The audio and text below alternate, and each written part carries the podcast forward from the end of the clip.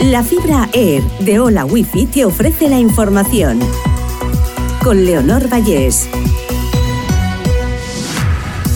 Repasamos las noticias más destacadas de este martes 28 de febrero.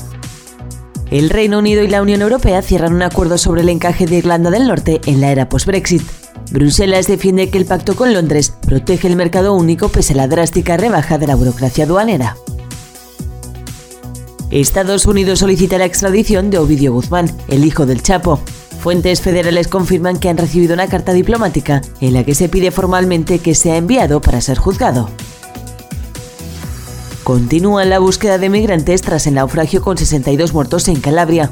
33 son mujeres y 14 menores, entre ellos varios niños y un recién nacido. Tres personas han sido detenidas como presuntos miembros del grupo de traficantes de personas que organizó el viaje. Abascal dice que si gana su moción de censura, habrá elecciones generales el 28 de mayo. El líder de Vox asegura que no tira la toalla y aún confía en que el PP acabe votando a favor. Desde que entró en vigor la ley del solo sí es sí, se han producido 646 reducciones de condena. Se ha convertido en uno de los asuntos que mayor conflicto ha generado entre el gobierno de coalición. La luz sube este martes un 12,93% hasta los 139 euros el megavatio hora y febrero cierra con un precio de 132 euros de media.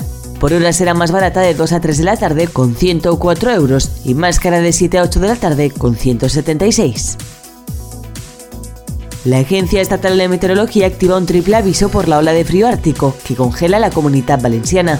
España vive los días más gélidos del año y en Castelló se alcanzan mínimas de hasta 8 bajo cero por la llegada de la borrasca Juliet. Hola Wi-Fi, velocidades de fibra, vivas donde vivas, te ha ofrecido la información.